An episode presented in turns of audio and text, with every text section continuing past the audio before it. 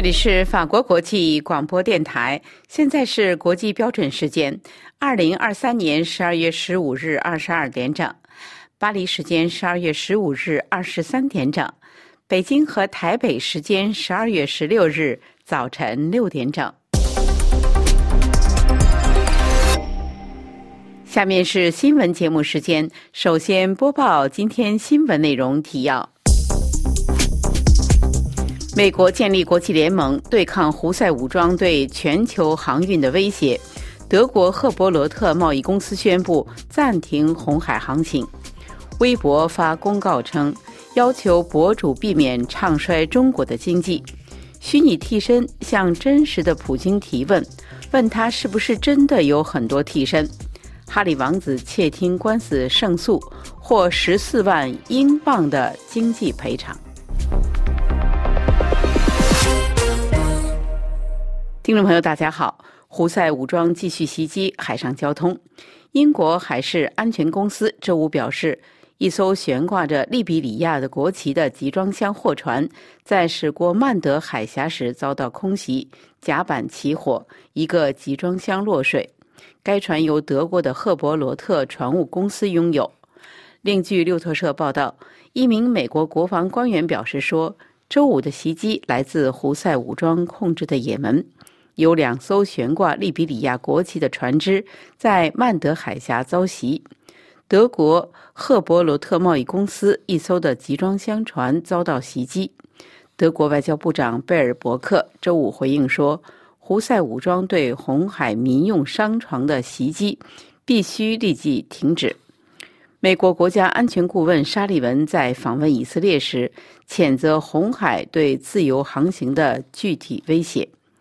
美国国家安全顾问沙利文十月十二月十五日在以色列对记者表示，拜登政府正在建立一个国际联盟，以对抗伊朗支持的胡塞武装对红海国际航线的威胁。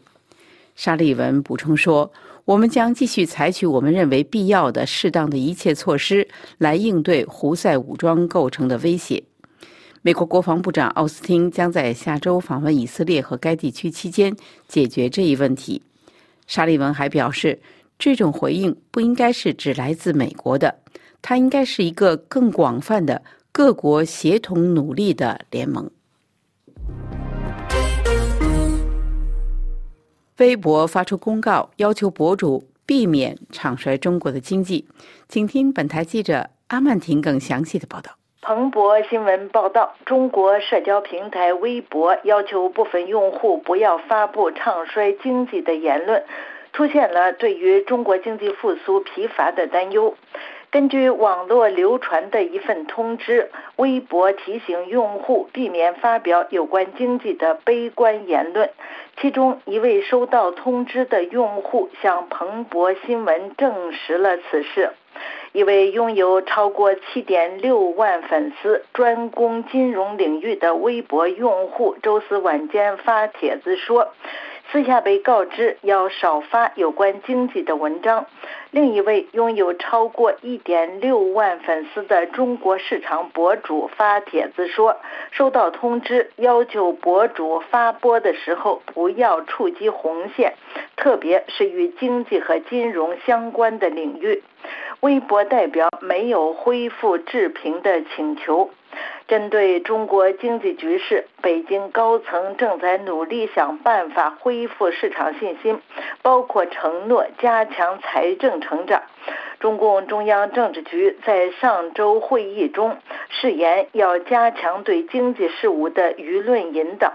中国周五公布的经济数据好坏参半，显示疫情后的复苏依然缓慢，消费者信心疲软，房地产危机挥之不去。中国国家安全部周五则表示，对经济的负面评论将危害国家安全。其他机关显然已经开始不再发表过度负面的评论。根据彭博新闻，中国国际金融有限公司分析师被禁止在公开和私下的讨论中发表有关经济或市场的负面评论。高盛集团分析师在七月份发布一份看跌中国银行业的报告后，招致批评。十二月十五日，匈牙利总理欧尔班表示说，匈牙利未来将有很多机会来阻碍乌克兰加入欧盟的进程。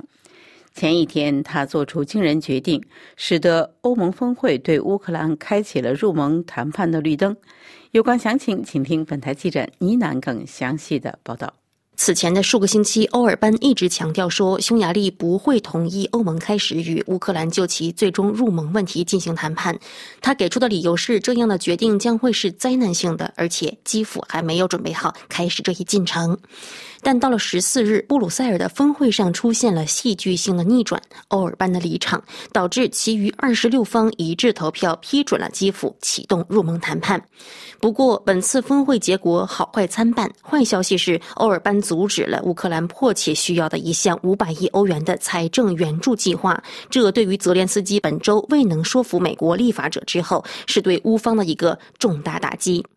欧尔班在十五日接受匈牙利国家电台采访时表示说：“欧盟领导人告诉他，放弃否决权不会让匈牙利有任何损失。况且，他将来还有的是机会阻止乌克兰加入欧盟。”欧尔班解释说：“欧盟领导层的决定性论点是，匈牙利这么做不会有任何损失，因为关于乌克兰的欧盟成员资格最终决定必须由各成员国议会，其中就包括匈牙利议会在内的二十七个议会一同做出。”欧尔班还表。示，如果这一错误决定的金融和经济后果要由匈牙利人来承担，他们将毫不犹豫。那些做出这个决定的人应该付出代价。如果有必要，匈牙利会踩刹车。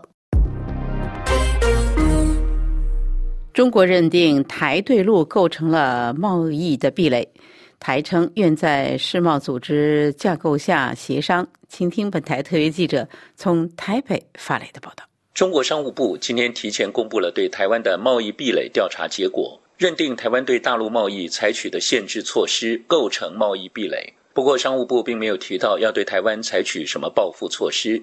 今天，商务部提前宣布了调查结果，表示根据世贸组织规则，台湾应给予大陆与其他世贸成员平等的出口待遇和竞争机会。海峡两岸经济合作框架协定 （ECFA） 也明确规定，双方应逐步减少或消除双方之间实质多数货物贸易的关税和非关税壁垒。调查报告指出，大陆透过 ECFA 长期惠台让利，台湾从关税减让的获益是大陆的大约八点八倍，但台湾却未实质减少对大陆的贸易限制，反而不断增加禁止进口大陆产品的项目，到今年十一月已经达到两千五百零九项，对大陆相关产业跟企业造成负面的贸易影响，也对 ECFA 目标的实现造成严重影响。台湾陆委会回应指出，陆方违反 WTO 规范，片面对台湾进行所谓贸易壁垒调查的政治操作行为，台湾不能接受。陆委会强调，两岸都是 WTO 会员，任何贸易争端应循 WTO 机制处理。陆方刻意绕开 WTO 贸易争端机制，明显具有政治目的。台湾经济部则表示，两岸同属 WTO 会员，台湾愿与中方依循 WTO 规范，在 WTO 架构下协商处理双方的贸易争端。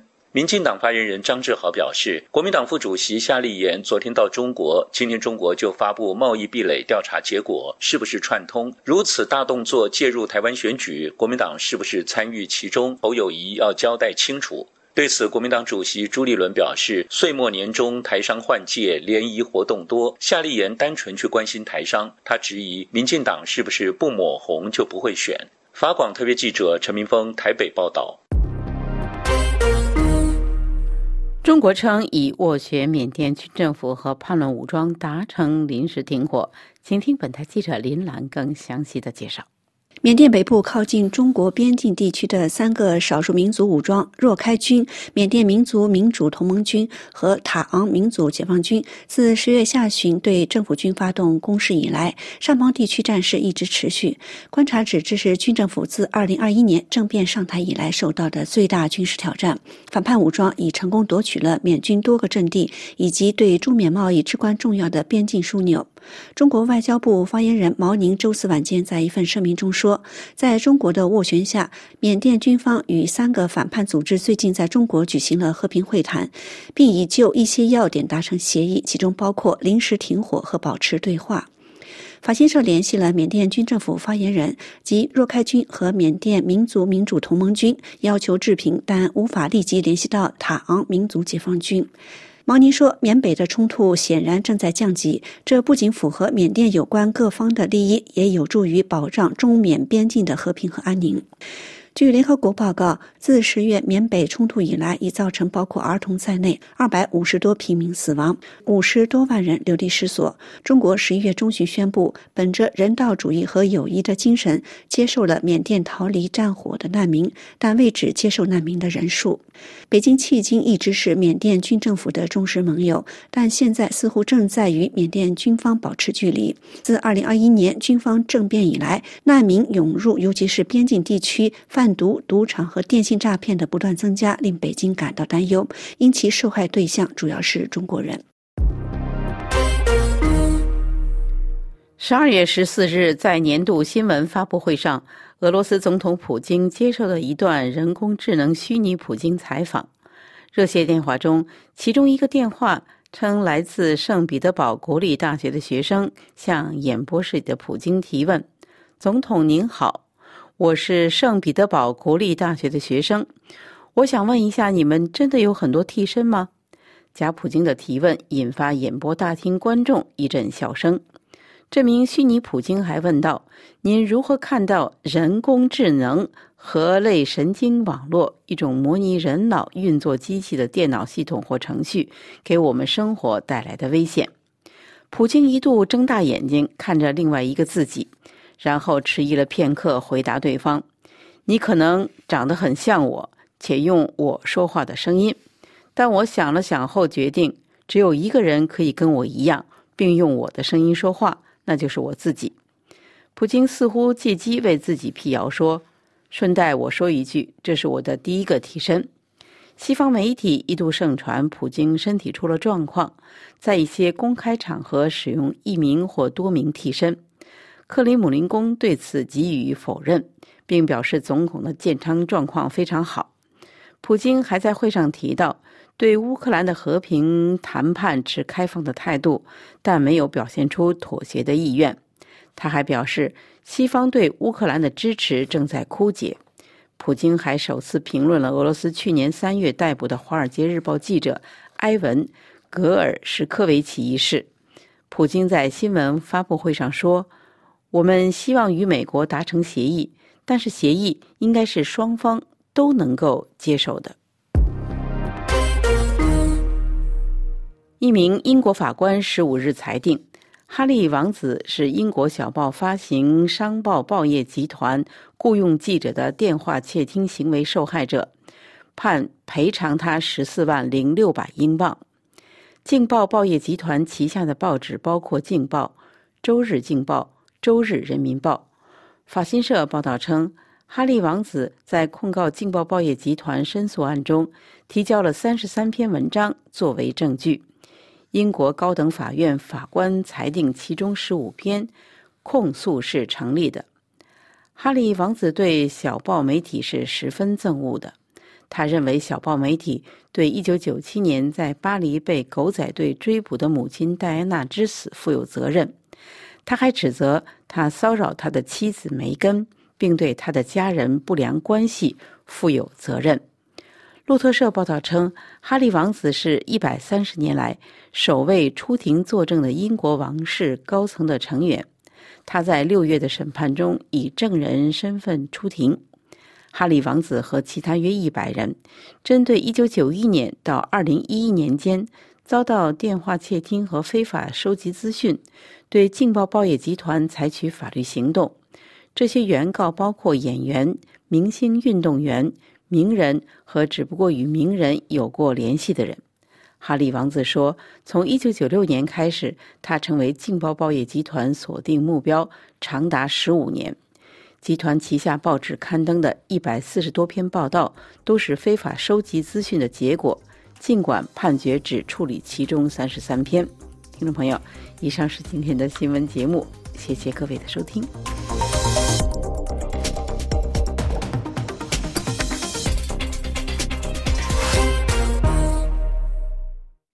今天是二零二三年十二月十六日，星期六。这里是法国国际广播电台。下面重播林南编播的要闻解说。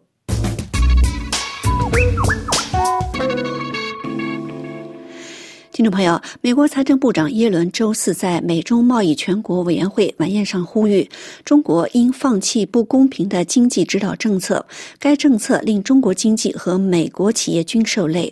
他表示，美中关系将持续面临挑战，而如何因应管理冲击，将是防止事态升级的关键。法新社报道，美洲贸易全国委员会周四晚在华府举行创立五十周年纪念晚宴。耶伦在演讲中说：“长期以来，美国工人和企业无法与中国的工人和企业平等竞争。”他表示，如果中国政府放弃在工业和金融方面的指导经济政策，这将会更有益于中国，同时也对美国公司有利。耶伦在讲话中警告，国有企业的作用过大，抑制经济增长；而安全机构的作用过大，会阻碍投资。今年春天，中国官方以国家安全为名，对美国咨询公司在中国的办事处进行的突击检查和审讯，加深了美国公司对于中国经济环境的担忧和抱怨。耶伦说：“我经常听到美国公司谈论他们所面临的困难。”他说：“这样的趋势应该会让中国政府感到担忧。”他呼吁北京继续进行结构性改革，公平的对待外国公司。在他看来，这样做不仅会让中国吸引更多的外国投资，还将有助于解决中国经济行为所导致的低效和脆弱性问题。自新冠疫情以来，中国经济增速已大幅放缓，创下多年来的最低。法新社报道提到，去年夏天，在美国寻求供应链多元化的背景下，中国对于美国最大贸易伙伴的地位，甚至已经拱手屈让给了墨西哥。耶伦警告说，美中两个世界最大国家最近都在寻求缓和两国关系的高度紧张，但华盛顿不会在国内安全议题上妥协。他说。美中经济关系面临持续的挑战，而美国将会努力继续负责任的管理这一关系。他强调，关键并不在于避免出现所有的冲击，但华盛顿希望与中国的沟通将会更加有效。美中两国在人权和贸易出口管制等议题上一直存在对立。为降低双方的紧张，拜登政府已采取一系列行动，包括国务卿布林肯、商务部长雷蒙多以及财长耶伦等政府高官都已访问中国。十一月份，中美两国元首拜登和习近平在旧金山实现面对面会晤，双方同意恢复高层的军事交流。耶伦在周四的讲话中说，他计划明年再次访华，届时他将与中国的同行们讨论令人关切的棘手问题。此外，他还表示，美国将会继续就国内安全问题向中国施压。耶伦说，其他的优先领域还包括促进中国的经济政策决策更加透明，以便让我们制定自己的决策时有更好的资讯依据。他说：“了解中国的计划，特别是中国打算如何应应地方政府债务和房地产市场的挑战，或若中国经济出现意外疲软，中国将如何应应，这至关重要。”在周四的晚宴上，美中代表也宣读了拜登和习近平对美中贸易全国委员会成立五十周年的贺信。拜登在信中指出，国际社会期待美中在气候变迁等议题上合作。习近平则表示，中国的现代化将对美国企业有益。中国驻美大使谢锋宣读了习近平的信。习近平在信中说：“中国将继续推动高质量发展、高水平对外开放，打造市场化、法治化、国际化的营商环境。”他说：“中国式现代化将为包括美国企业在内的各国企业带来更多机遇，中美强化经贸合作前景可期。”对于耶伦在讲话中呼吁中国转变经济政策，中国外交部周五作出回应。外交部发言人毛宁在回答记者提问时说：“中国愿同美方秉持相互尊重、和平共处、合作共赢的原则，落实中美元首旧金山会晤达成的共识，推动经贸关系健康稳定发展。但中国也希望美方能够言行一致，不要一边重申要与中方合作，不寻求同中方脱钩，一边。”边又不断对中国企业挥舞制裁大棒。以上的要闻解说由岭南编播，感谢收听。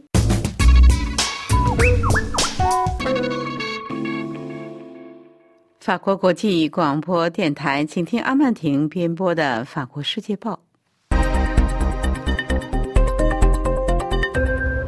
各位听众。在周五的《法国世界报》上，该报柬埔寨金边特派记者裴德罗莱蒂发表文章，介绍中国对柬埔寨加强影响力的情况。佩德罗莱蒂表示，中国对洪马内治下的柬埔寨加倍下赌注。新任柬埔寨首相洪马内继续其父亲洪森的大规模中国投资政策，这样的利弊都有。法国《世界报》特派记者首先描写了柬埔寨西北部先立的新国际机场。这一颇有寺庙模样的国际机场耗资高达十一亿美元，可容纳七百万名乘客。对于前来五十公里外的吴哥窟的游人们是太友好了。不过呢，今年前十一个月的游客人数只有大约二十四万七千人，大约只是二零一九年和二零一八年的十分之一。在十一月十六号的机场落成典礼上，八月份接替其父亲洪森成为柬埔寨新首相的。今年四十五岁的洪马内称赞这是一项非凡的成就，是中国与柬埔寨之间铁杆友谊的证明。这一机场由中国财团资助和建造，中国财团将管理该机场四十四年，并希望增加与中国的往来。不过，自新冠大流行结束以来，中国游客的回归是缓慢的。在暹粒以南三百二十公里处的首都金边，也也新的国际机场将于二零二五年开放。这个机场同样由中国公司建造，是给一家柬埔寨私人集团——柬埔寨海外投资公司建造的，耗资十五亿美元，是混合融资。除了机场项目，中国国有巨头企业中国铁建集团公司正在研究如何将柬埔寨的铁路现代化。法国《世界报》特派记者佩德罗莱蒂指出，北京在柬埔寨的基建项目上有着大胃口，而柬埔寨只是一个有着一千六百多万居民的中低收入国家。柬埔寨的贫困率，二零一四年的时候是百分之三十六点七，二零二二年下降到百分之十六点六。柬埔寨的公共支出不到一百亿美元，其中的四分之三都依赖国际援助。自二零一五年以来，中国通过特许权贷款的形式，成为了柬埔寨的第一大贷款提供者。同时，中国也是柬埔寨的第一大外国投资者。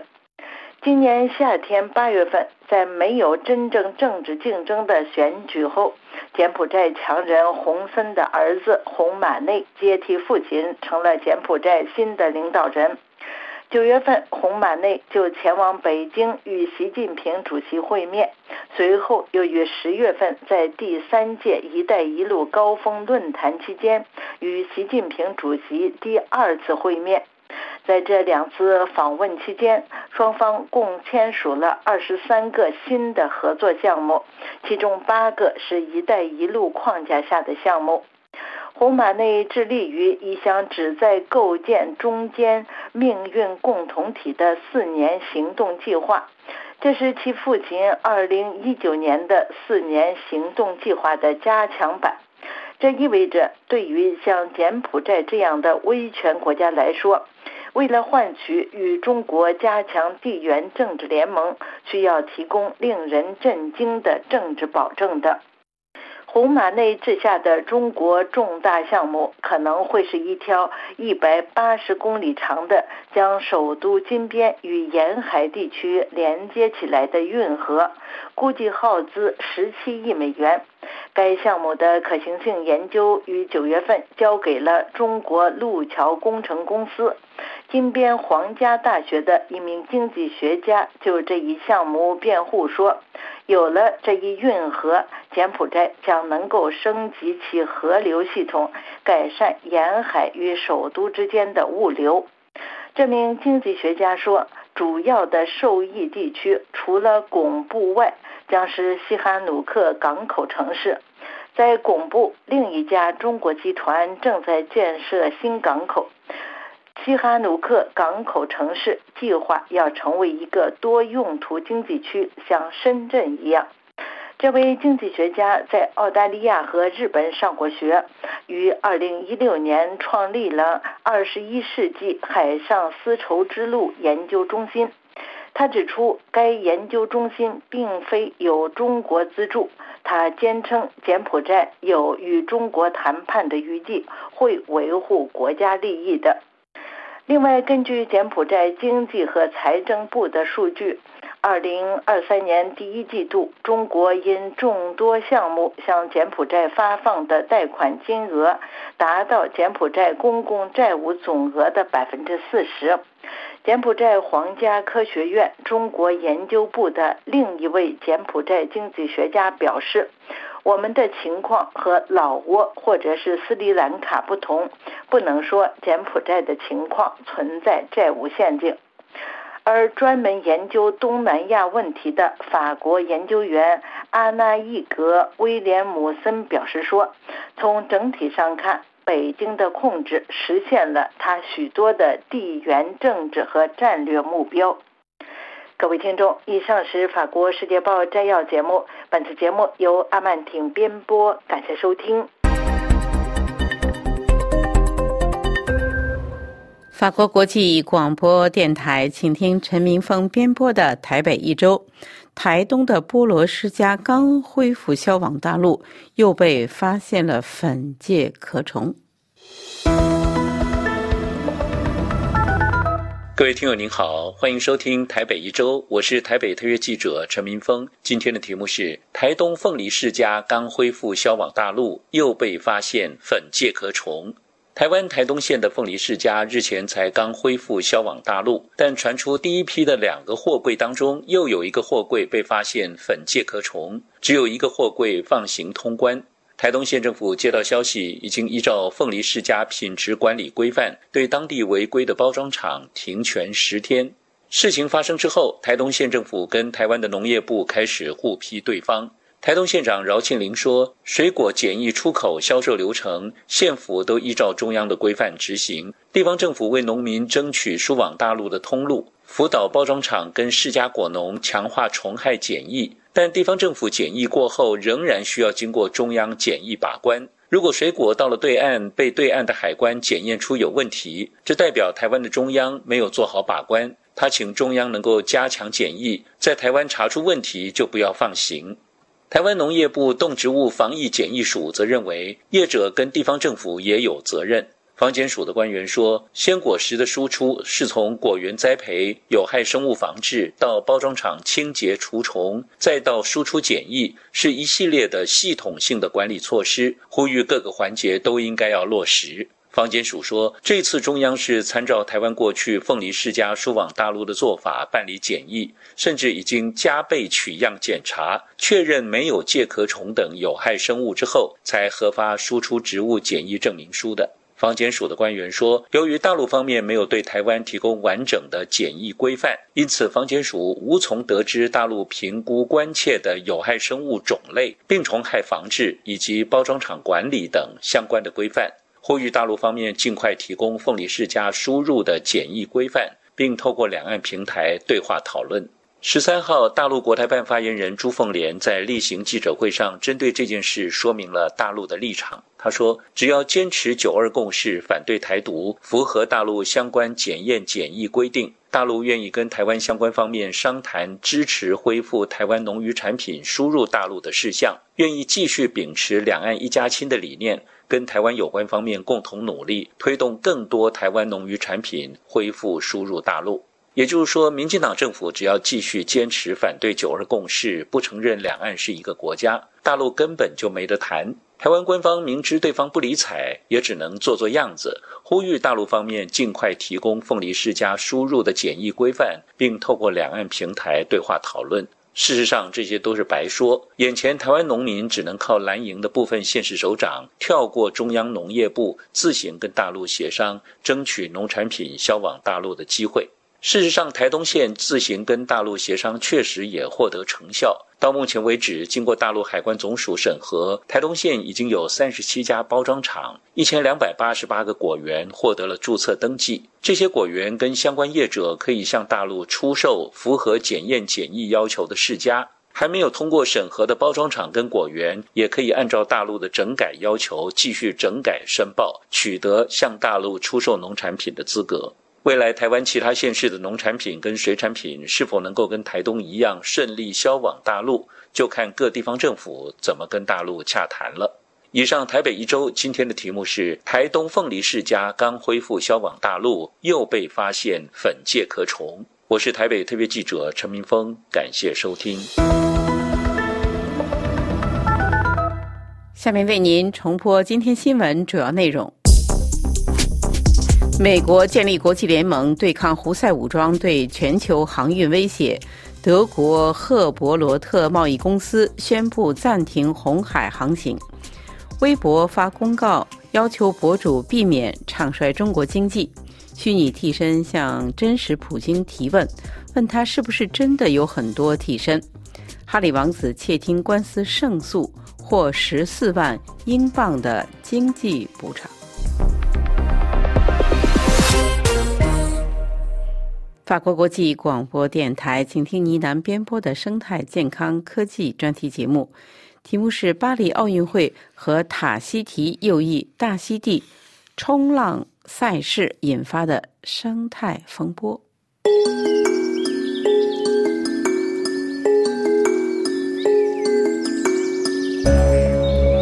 各位好，欢迎收听本期的生态健康与科技专题，我是倪楠。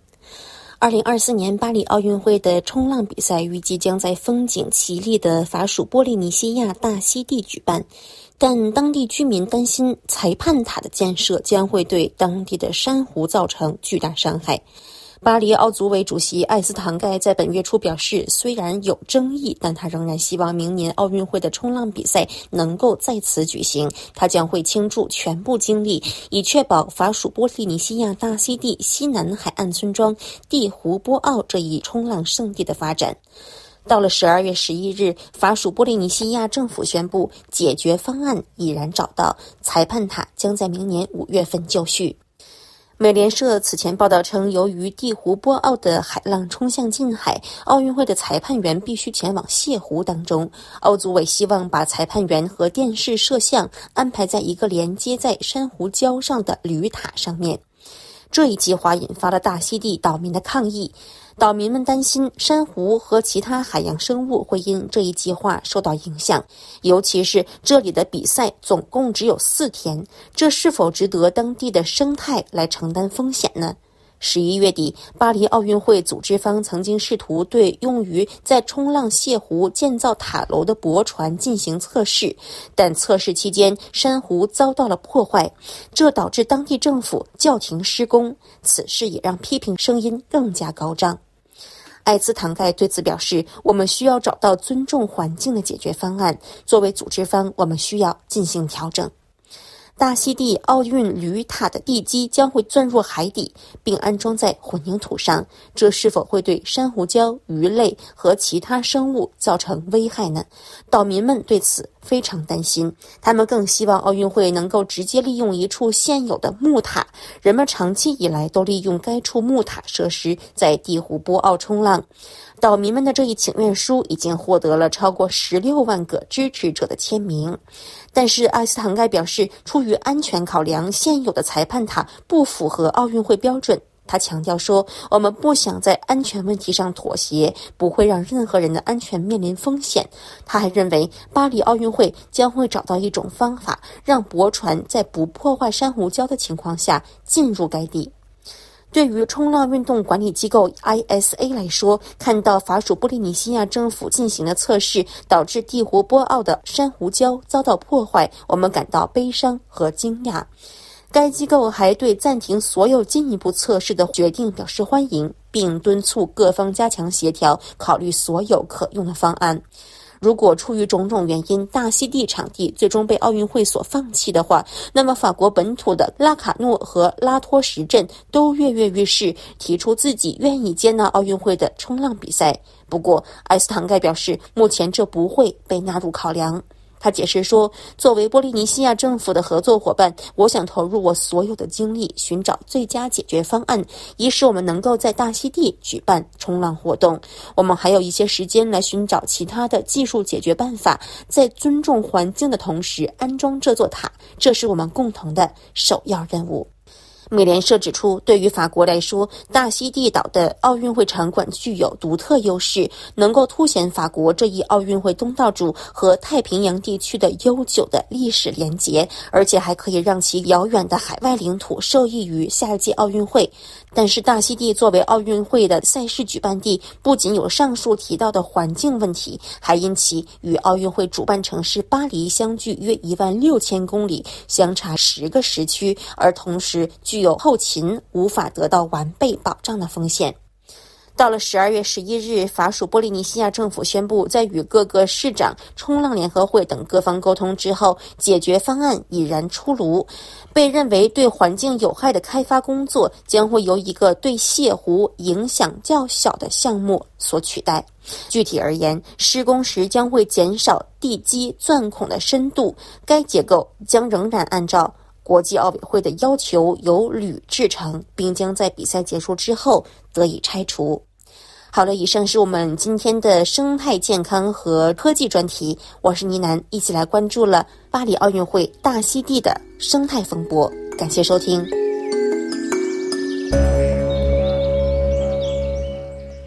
法国国际广播电台，请听罗拉编播的《环境与发展》。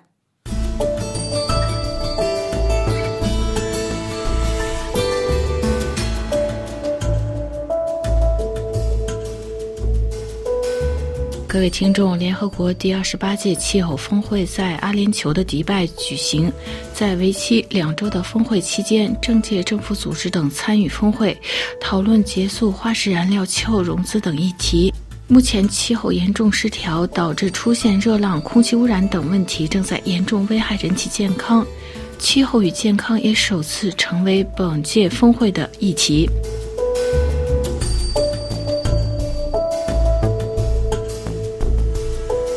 污染的空气导致不断出现极端的气候，让传染病也在扩散，更加重了精神疾病等健康问题。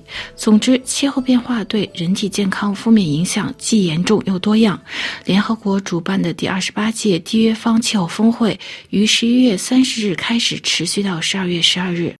将首次专门用一天的时间讨论失控的气候危害人体健康这一主题。世卫组织估计，为了避免对健康造成灾难性的影响，并防止数百万人死亡，我们必须将地球平均气温上升限制在1.5摄氏度之内。这是巴黎协定中最雄心勃勃的目标。然而，近期属于联合国的世界气象组织指出，到2100年，地球升温将达到2.5摄氏度到2.9摄氏度。如果继续沿着这一轨迹发展，人类将面临更多样化、更大的健康危害。最脆弱和处境不利的群体，包括儿童、妇女、老人、移民或经济不发达国家的居民，将首先受到冲击，并遭受那些负面影响。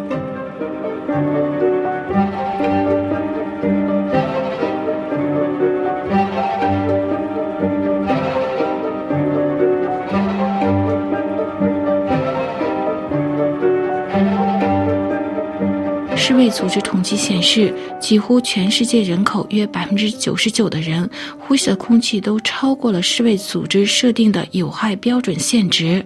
这种污染空气含有重金属、颗粒物、灰尘，而这些含有污染物质的气体主要由于人类活动使用化石燃料造成。这些有害物质浓度高的气体会增加患呼吸道疾病、心血管问题、糖尿病或癌症的风险。相关的专家们指出，长期接触这些污染的空气所产生的影响与抽烟和酗酒产生的负面影响相当，甚至更严重。大家知道，每年冬季来临之际，印度北部空气污染都会急速的恶化。一方面是由于冬天这里风速降低，冷空气也减少了吸收微尘物力，导致印度空气污染严重。如巴基斯坦的拉哈尔和印度新德里都是全世界污染最严重的城市。空气质量指数监测数据显示，2023年新德里空气指数依然超过340点的危险级别，在十月初已经持续了一周之久。据世界卫生组织统计显示，全球每年有超过400万人空气污染死亡。而且这是一个恶性循环，就是污染产生的温室气体加剧全球变暖。同样，全球变暖使污染对健康影响也增加了十倍。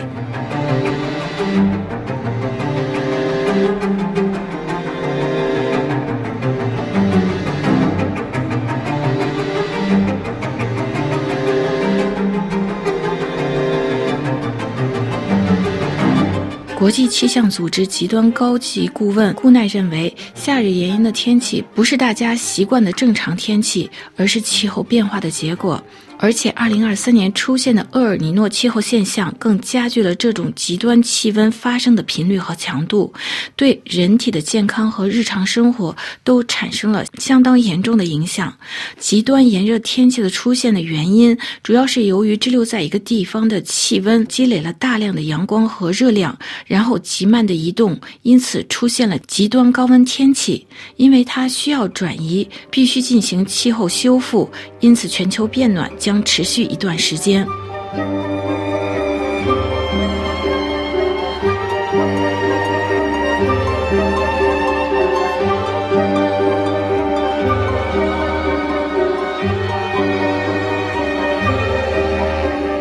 另外，高温热浪天气还会持续。二零二二年，地球人平均有八十六天暴露在危险及有害生命的高温天气下。高温对身体健康造成损害，对最脆弱的人群的老人和孩子造成最严重的危害。根据医学杂志《柳叶刀》今年十一月底发布的一份参考报告指出，一九九一年到二零零零年和二零一三年到二零二二年期间，六十五岁以上的人死于高温的人数激增了百分之八十五。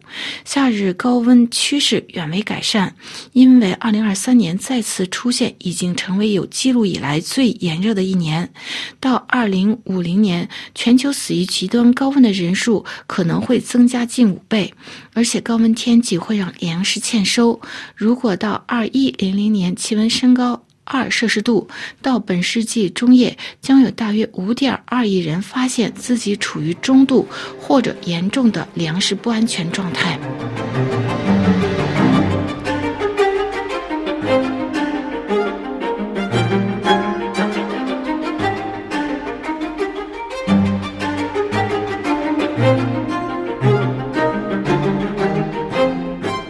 界气象组织今天警告说，席卷北半球的热浪带来的危害尚未结束，极端的高温频率和持续时间、强度都将在未来增加。二零二三年夏天，全球气温一直处于前所未有的高温水平，在北美、亚洲部分地区以及整个北非和地中海地区，都连续数日出现超过四十度的高温天气。二零二三年七月也是全球有记录以来最热的月份，在中国的气温突破了历史性最高纪录，在吐鲁番的一个边疆小镇的气温达到了五十二点二摄氏度。非洲也经历了最热的夜晚，如阿尔及利亚的气温在晚间没有降低过三十九摄氏度。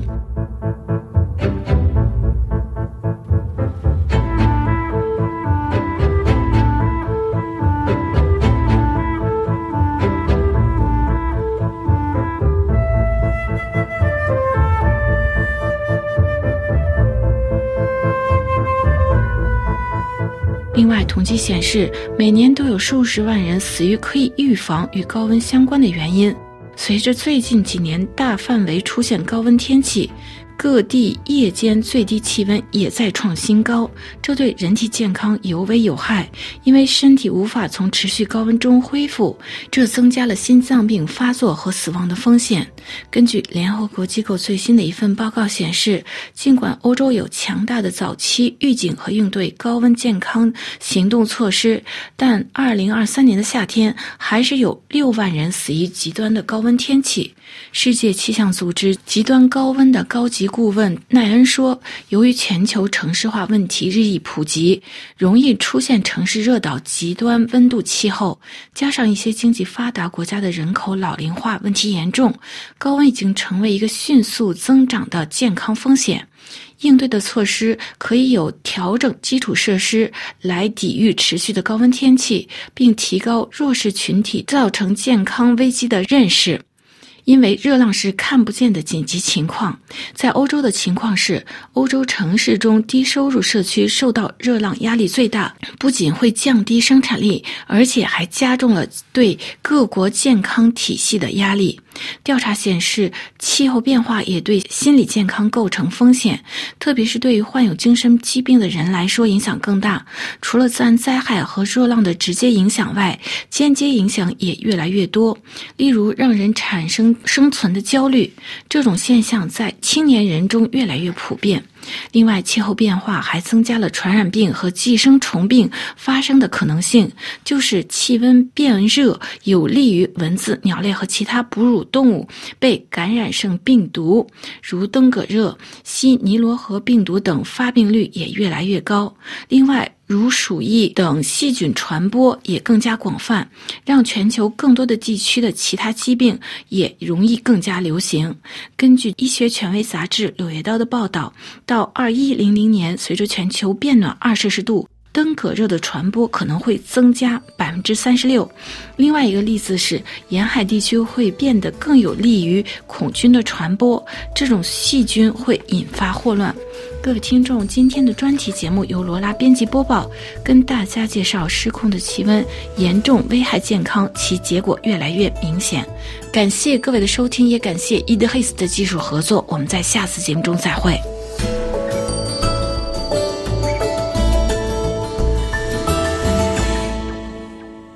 法国国际广播电台，最后请听尼古拉编播的法语世界。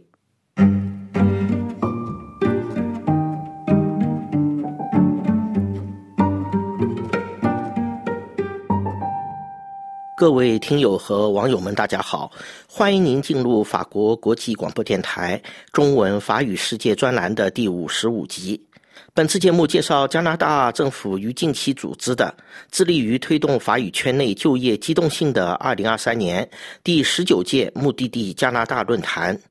本台法语记者克琳娜在巴黎十二区会场内发回了部分采访录音片段，由尼古拉编译和播报。感谢收听。已有近二十年历史的目的地加拿大活动，是一个由加拿大政府组织，旨在吸引新移民前往除魁北克之外加拿大地区工作的就业论坛。二零二三年第十九届目的地加拿大论坛的举办时间和地点已知至少有三处，按时间顺序依次为：十一月十八日至十九日，在法国首都巴黎第十二区。十一月二十二日至二十四日，在摩洛哥首都拉巴特；还有就是十二月四号星期一至十二月六号星期三之间组织的现场活动。据活动主办方介绍，参加这一活动是免费的，但存在人数限制，所以需要提前申请。要会说法语，则是参加这一论坛活动申请人必须具备的条件。活动主办方可提供的便利服务包括。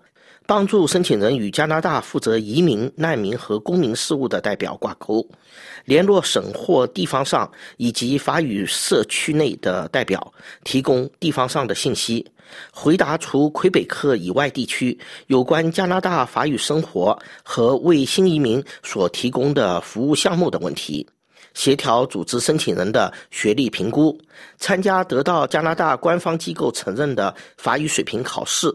甚至安排与需要招聘的加拿大雇主会面等等。十一月十八日至十九日，本台法广固定节目《异地而居》栏目记者克琳娜来到二零二三年第十九届目的地加拿大论坛的现场，这里有许多男男女女接受了实地采访。在场的一名男子说。他原籍是塞内加尔，现在是在法国工作，并在建筑业有一份不错的工作。他希望去加拿大看看那里可提供的机遇。就移民而言，那里可能是新乐园。他认为加拿大那里可以给所有的人成功的机会。加拿大希望增加人口，促进其法语区内的年轻化，这也吸引了越来越多的申请人。就此，一名卡麦隆男子加利列特地从德国来到巴黎，参加第十九届目的地加拿大论坛。他在接受本台法语记者采访时说。我有两个弟弟生活在加拿大，我是家中的长子。我觉得最好还是和家人近一些，这就是我要去加拿大的主要原因之一。还有就是加拿大足够开放，加拿大那里真的有许多工作岗位的空缺。我认为以自己在德国的工作经验，到加拿大可能吸取到更多的经验。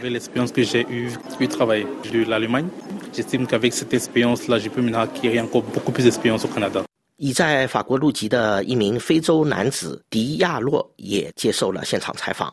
他说自己是一名原籍几内亚的法国人，他选择和他妻子和两个孩子一起前往加拿大，探寻新的可能性。有时他觉得在法国受到了限制，他想要看看其他东西，也是为了和家人更近些。他的妈妈和姐姐住在美国。这是和他们靠近的一个机会。此外，孩子们将能够去发现新的国家、新的语言。听众朋友和网友，以上是法国国际广播电台中文法语世界专栏的第五十五集，介绍加拿大政府组织的二零二三年第十九届目的地加拿大论坛。本台法语专栏记者于十一月中旬在这一活动巴黎会场内所做的部分现场采访录音片段。感谢本台法语固定节目《EDRG》栏目记者克琳娜的现场采访及音像和文字资料室的支持，提供采访录音片段，还有技术人员苏菲亚的合作。谢谢您的忠实收听，我们在下次节目时间段里再见。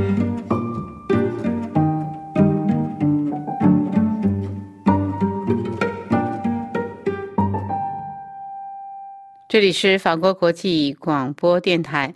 下面首先请欣赏路易· d 的演唱的歌曲《捕捉蝴蝶》（Chasseur de papillons）。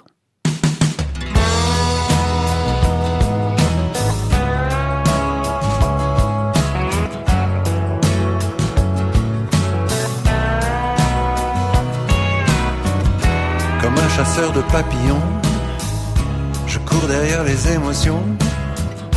En allant le plus loin possible sur les chemins de l'invisible, là où le cœur bat la mesure, l'air devient de plus en plus pur, une impression d'apesanteur qui remet les pendules à l'heure. Et quand la chasse a été bonne, j'en fais profiter des personnes que je connais ni d'Ève ni d'Adam. Et pourtant comme on se comprend,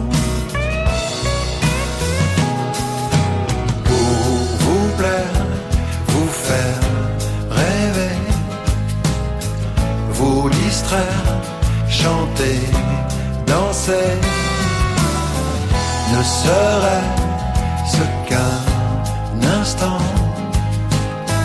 retrouver nos cœurs d'enfants et partir chasser les papillons, partir chasser les papillons.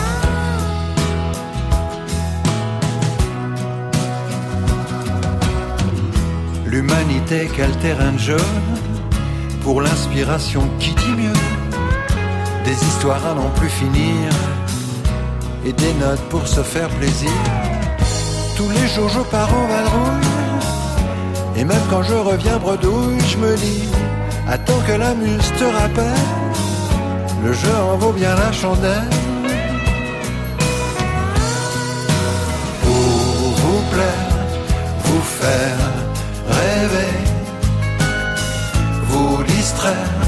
chanter et danser ne serait-ce qu'un instant retrouver nos cœurs d'enfants et partir chasser les papillons partir. Chasser les papillons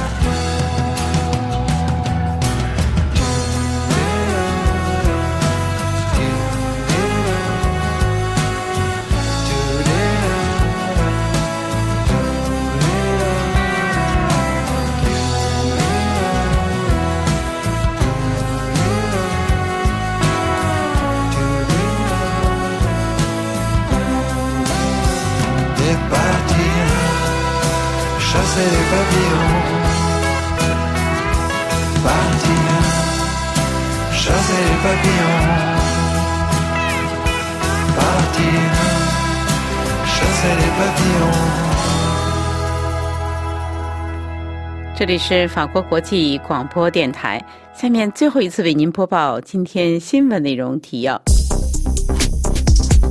美国建立国际联盟对抗胡塞武装对全球航运威胁。德国赫伯罗特贸易公司宣布暂停红海航行。微博发出公告，要求博主避免唱衰中国经济。虚拟替身向真实普京提问，问他是不是真的有很多替身。哈里王子窃听官司胜诉，获十四万英镑的经济赔偿。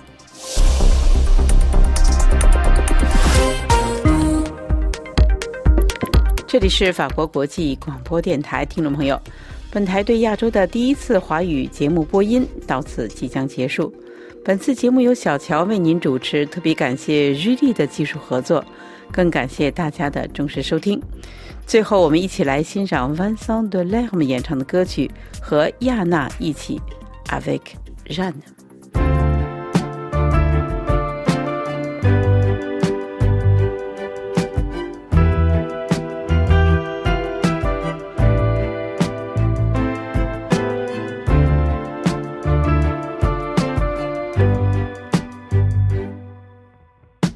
Je vois très bien ta robe sur la scène. Visage de profil, Aventura. La loge, le bordel, les quatre semaines.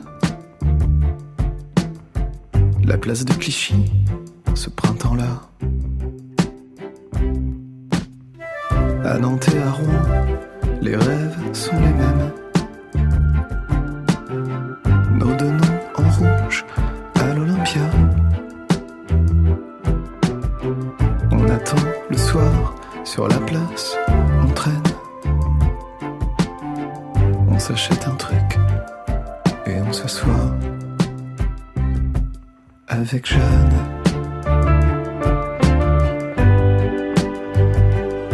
Avec Jeanne.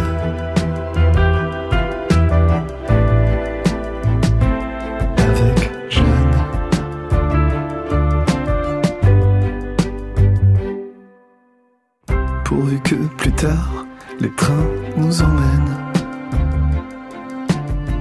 Montpellier, Mulhouse, chacun pour soi.